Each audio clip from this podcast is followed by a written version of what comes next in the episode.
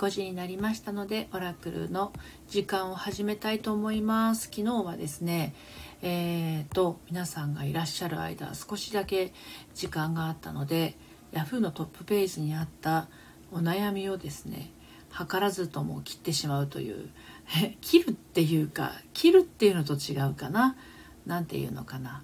これこれ違うんじゃないの的な感じのね話をあのしてましたけれど今日はどうでしょうかね。ちょっと待ってください。はい。今日もね実はえっ、とさっきあこれってどうなのっていうのが1個あったんですけどえっ、とどういうのかっていうと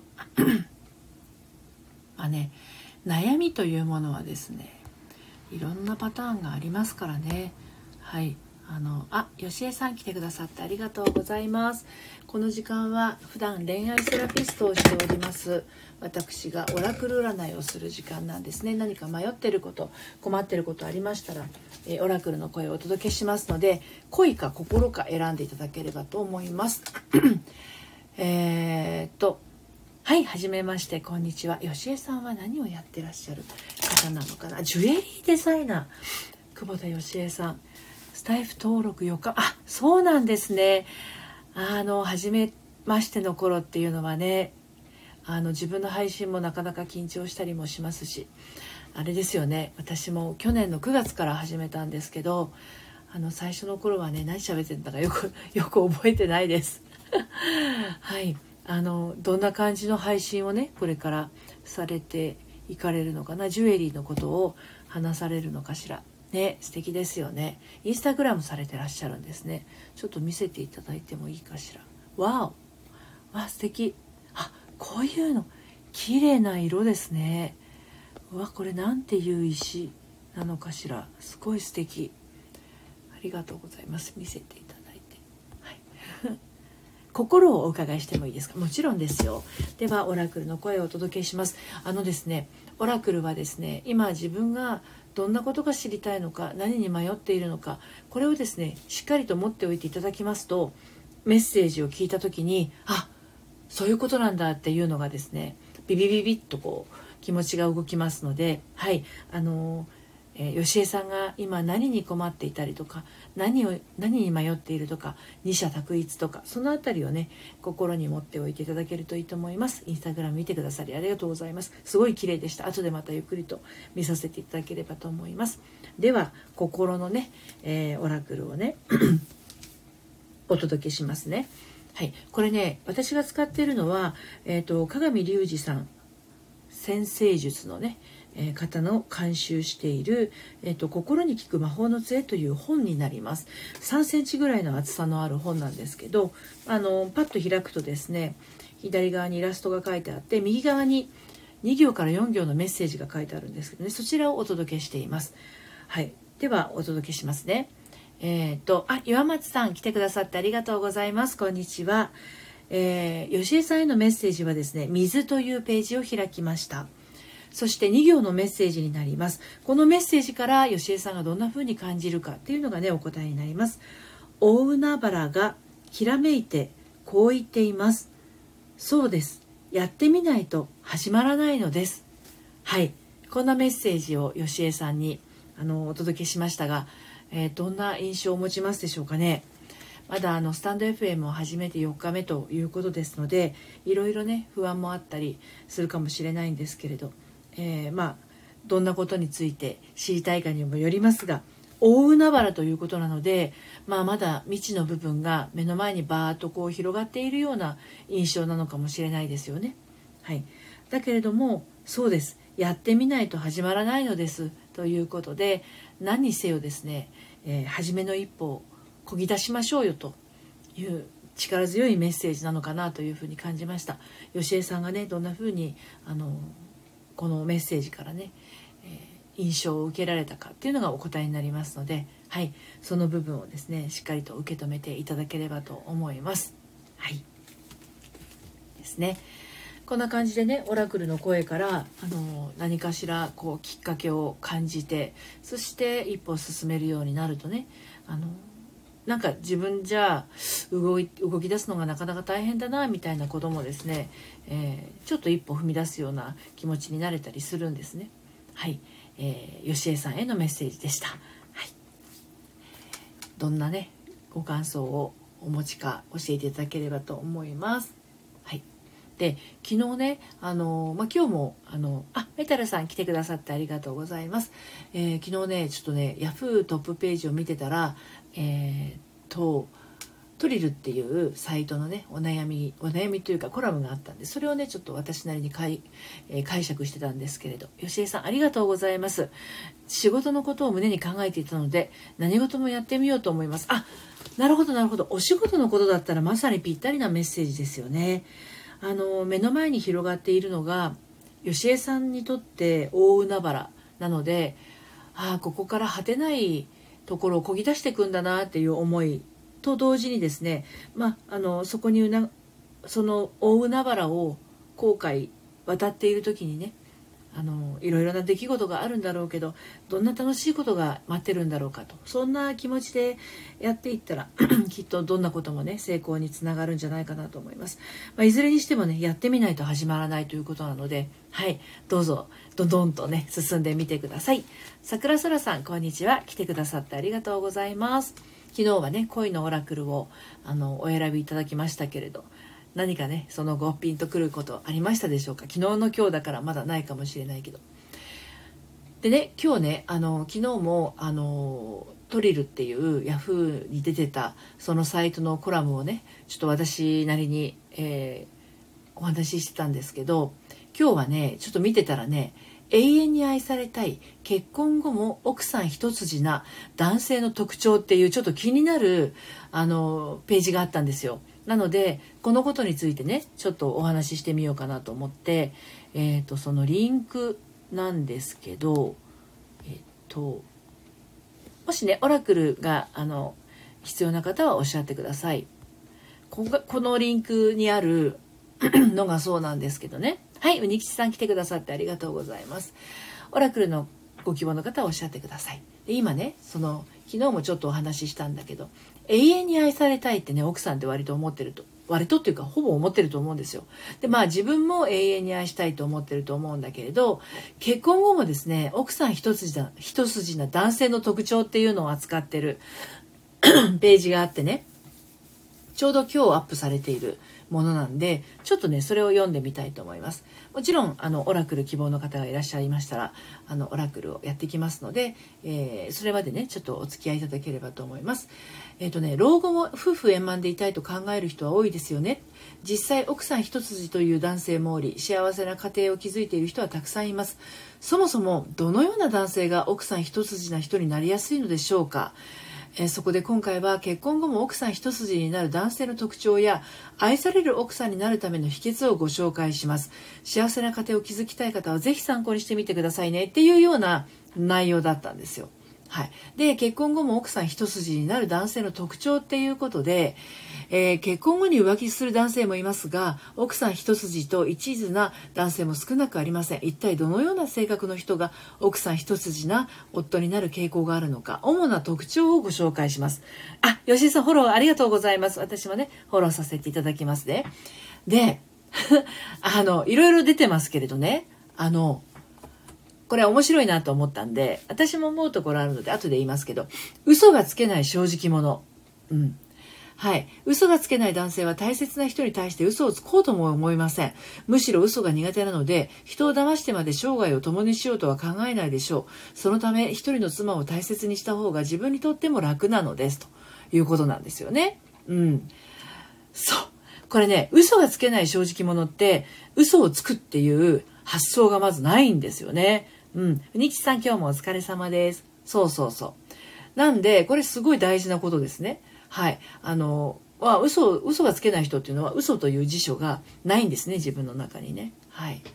あ、そうそう。で、私、あの、ライブ1日3回やってまして、まあ、いつまで3回続くかわかんないんですけど、朝6時45分からと、あと、お昼の12時15分は、えっ、ー、と、ヤフー知恵袋とか、発言小町の恋愛相談を切るライブというのをやってまして、こちらは、あの、オープンチャットのところでですねあの事前にどんなお悩みを扱うかっていうのをね、え、リンク付きでご紹介してるんですね。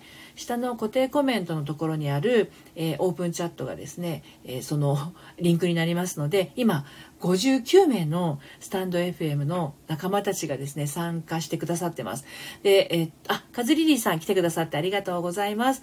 あのー恋愛相談って私普段ね恋愛の改革セラピストとしてお悩みに乗ってるんですけれどもあのヤフー知恵袋とか発言小町の恋愛相談ってやっぱり女性目線のを私は使うこと多いんですが男性の意見もですね非常にこう聞いてみたいなって思うところがあるんですね。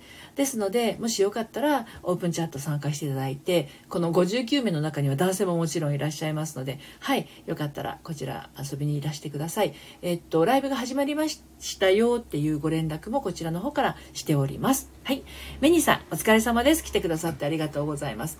で今ねあのオラクル占いをやってる時間帯なんですけれどもしオラクルのね、えー、ご希望がありましたらチャット欄に恋か心か選んで書いてくださいで今あのちょうどオラクルが途切れているところなので今日はね Yahoo のトップページのところにありました永遠に愛されたい結婚後も奥さん一筋な男性の特徴はい、そうそう、桜空さんね。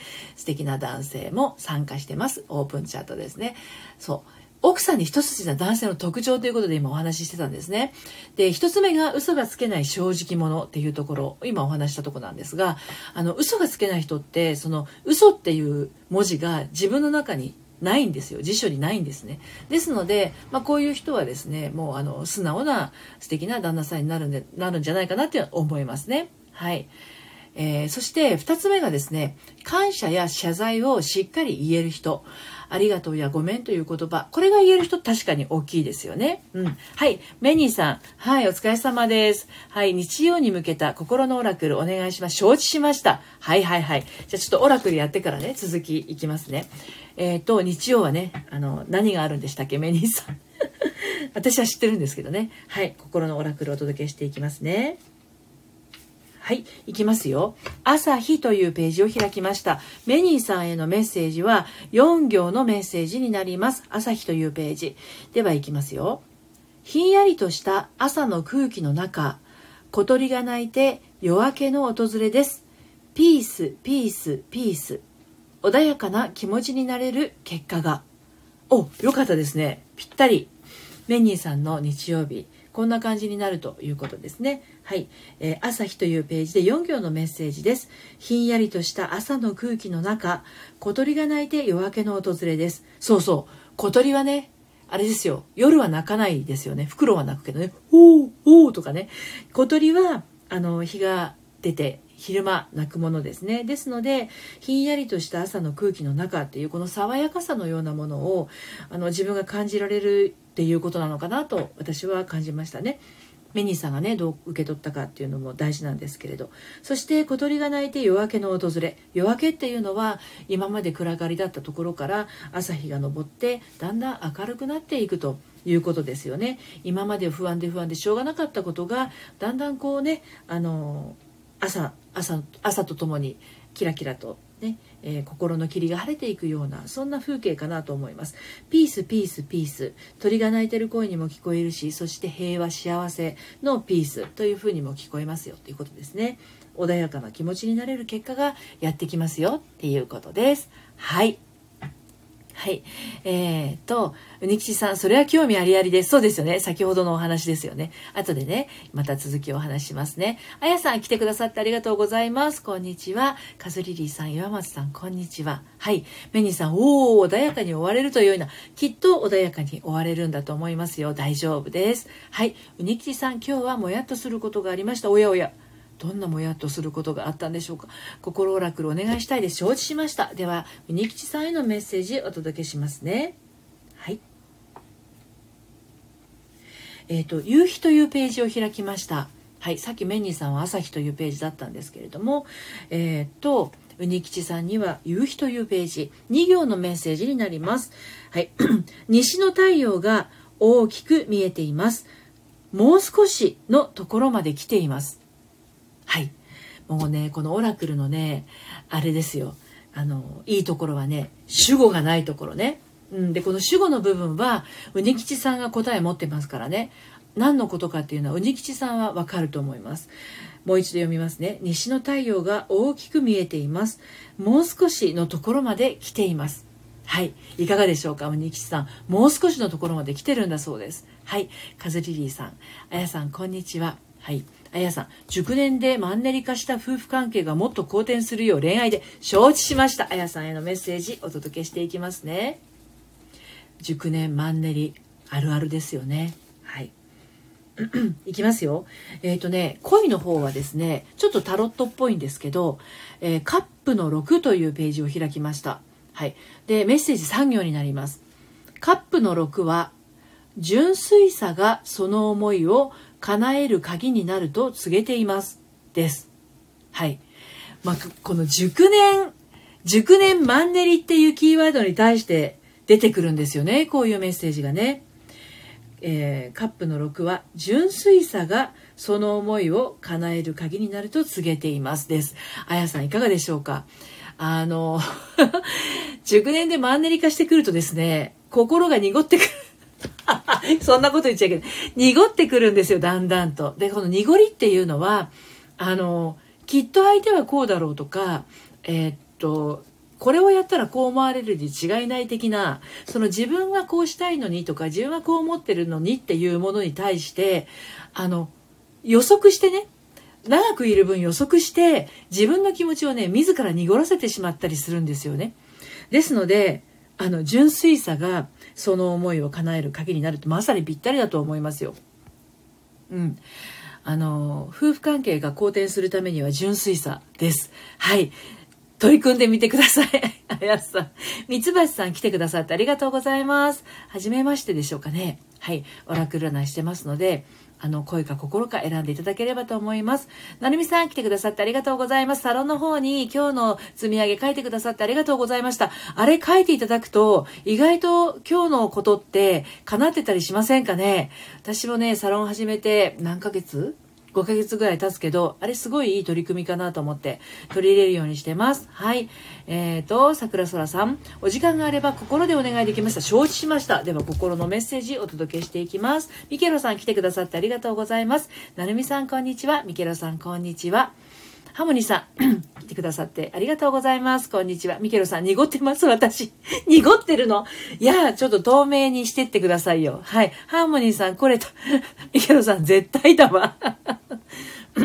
あやさん、ムムーお互いにどう思ってるって聞こうかな。あ、お互いにどう思ってるって聞くよりも、自分がどう思ってるかを聞いた方が、聞くじゃないや。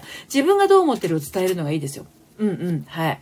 えー、と、ニキチさん、オラクルってすごい。私もあやさんのオラクルの答えを胸に留めます。はい、ハーモニーさん、心のオラクルいけますか？もちろんですよ。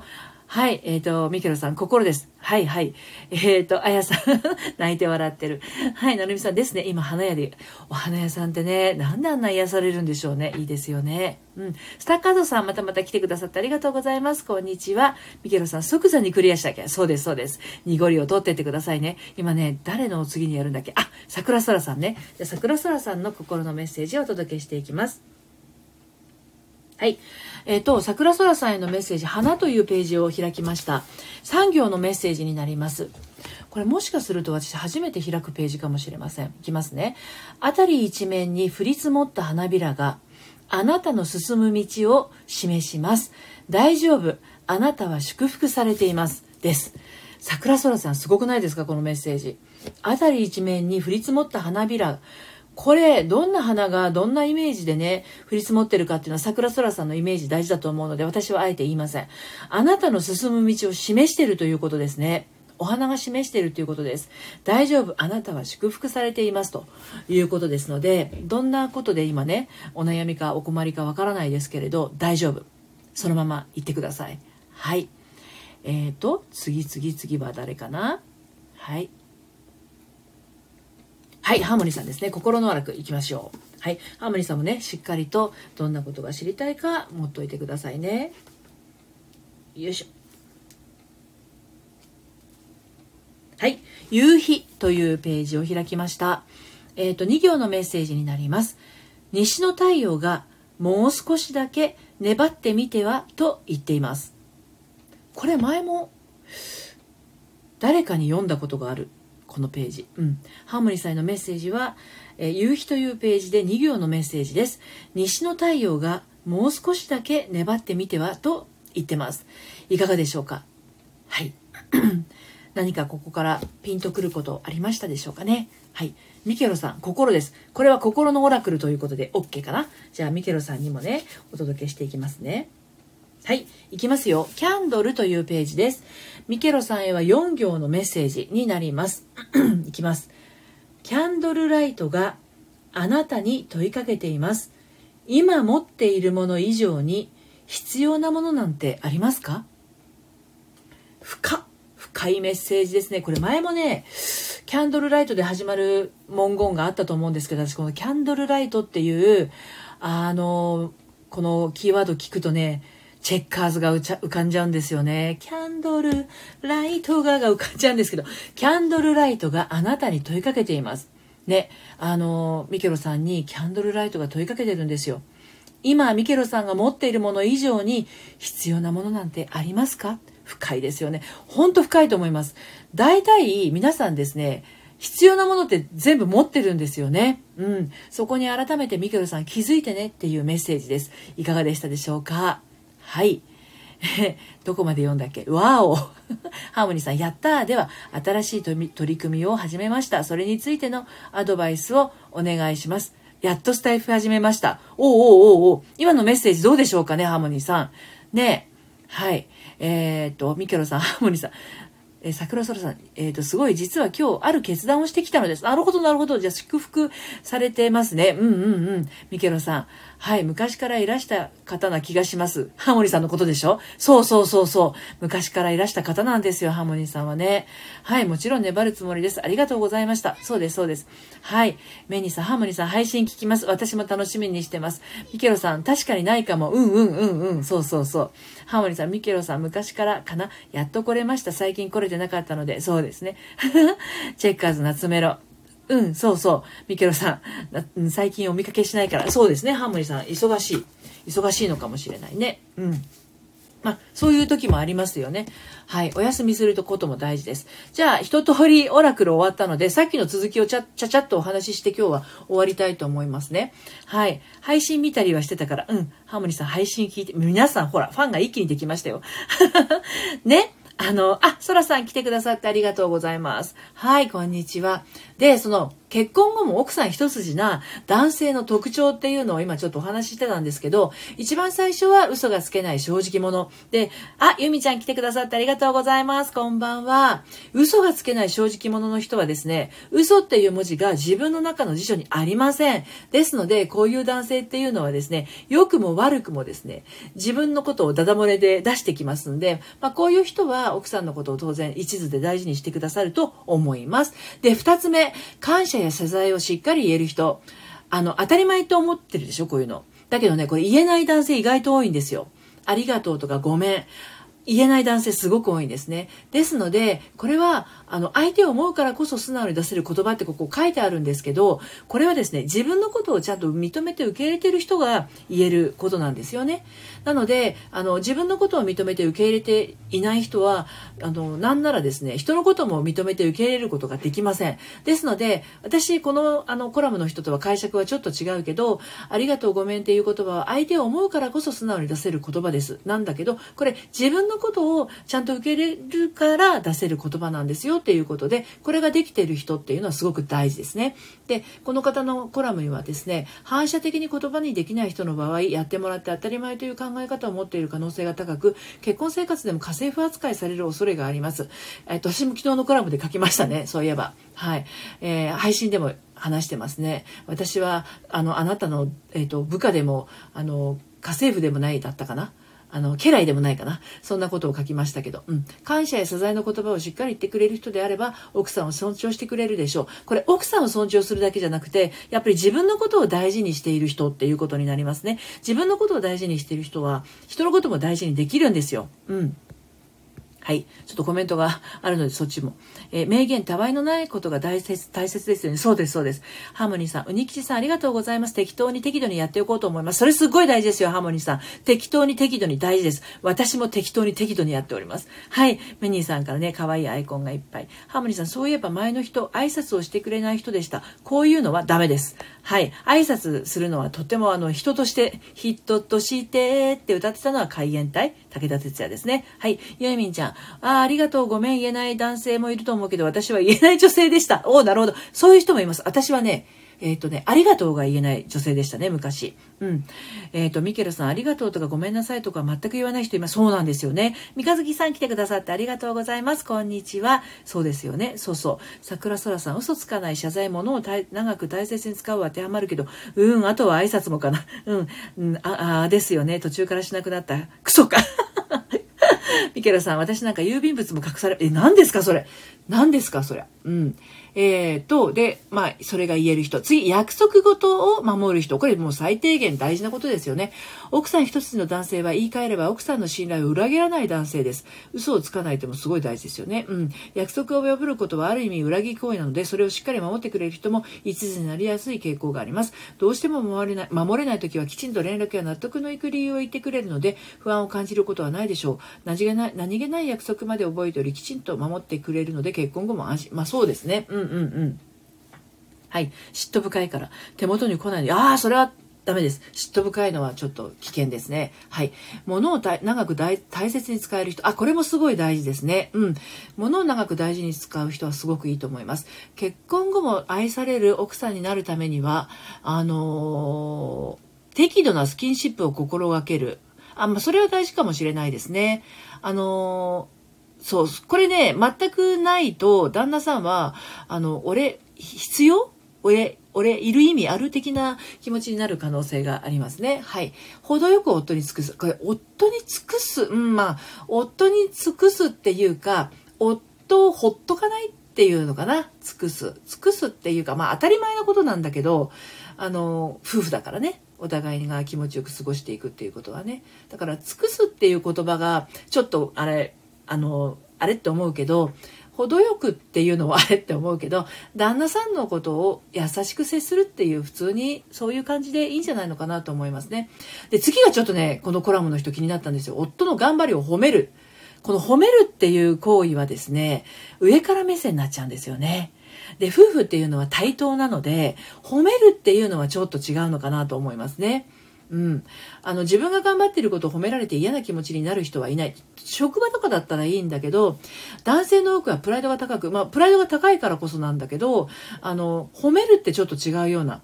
褒めるっていう言い方じゃないような気がするんだけどうまい言葉が見つからないな。あの頼るとか尊敬するとかそういう方なんじゃないかなと思いますね。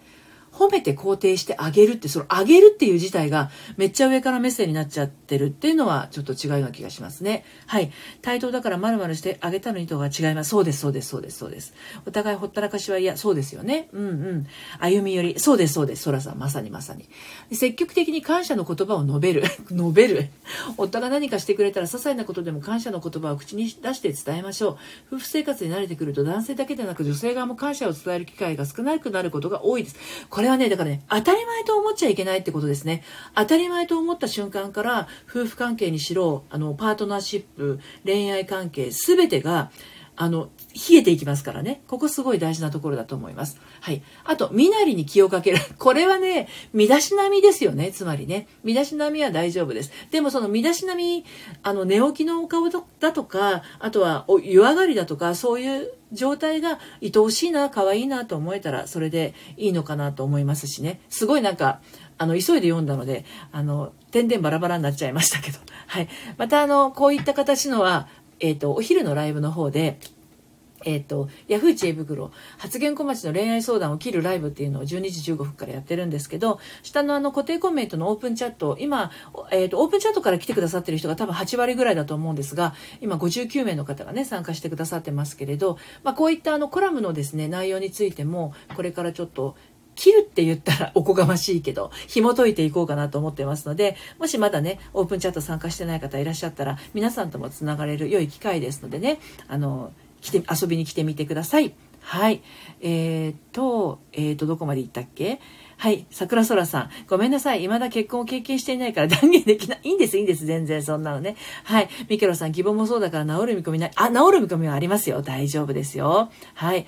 あの、治るか治らないかはね、自分次第というところあります。ハーモニーさん、そうですよね。当たり前はこの世にないですね。そうなんです。はい。空さん、いい意味で気を使うかな。うんうんうん。思いやりですよね。いい意味で気を使うっていうのは思いやりっていうことになるかなと思います。マヤリンゴさん、えー、あ、来てくださってありがとうございます。はい。えっ、ー、と、ミケロさん、介護してもらうからよくしてあげなきゃとか言ってきたから、あ、そういうことですね。なるほど、なるほど。うんうん。計算高くなっちゃうと嫌ですよね。うん。はい、こんにちは。ちょっとだけ。私ももう終わるとこなんです。30分喋ってますよ、今日。ミケラさん、本当に失礼。なるほど、なるほど。うんうん。えっ、ー、と、ニキチさん。最近ありがとうなかなか言えていないな、私。お風呂洗っといたからね、と。かやっておいたってドヤ顔される感じが嫌。ああなるほどなるほど。あの洗っといてくれると私めっちゃ嬉しくて。私普段お風呂は私が洗うんですけど土曜日とか日曜日は旦那さん洗ってくれるんですね。だからありがとうっていうのはありがとう助かるっていうふうには必ず声かけてますね。これも自然に言ってること。でこれ見てて思ったんだけどぜ決してこれはねのろけではないんだけどほぼこれうちの旦那さんこうです。嘘がつけない正直者。感謝や謝罪をしっかり言える人。あ、感謝は言えるけど、謝罪はあんまり言えないかな。ごめんが苦手ですね、うちの旦那さん。約束事は絶対守りますね。物を長く大切に使ってますね。もう、本当に物を丁寧に使う人です。はい。このあたりはすごく合ってます。でも、この結婚後も愛される奥さんかどうかって言ったら、どうかなっていうところもあるけれど、まあ、でも私もこれ多分7割ぐらいはできてるのかなとは思いますね。はい。まあ、あり、ありのまま自然に暮らしてるんで、はい、あの、それが一番かなと思います。本人が自覚して直してほしい。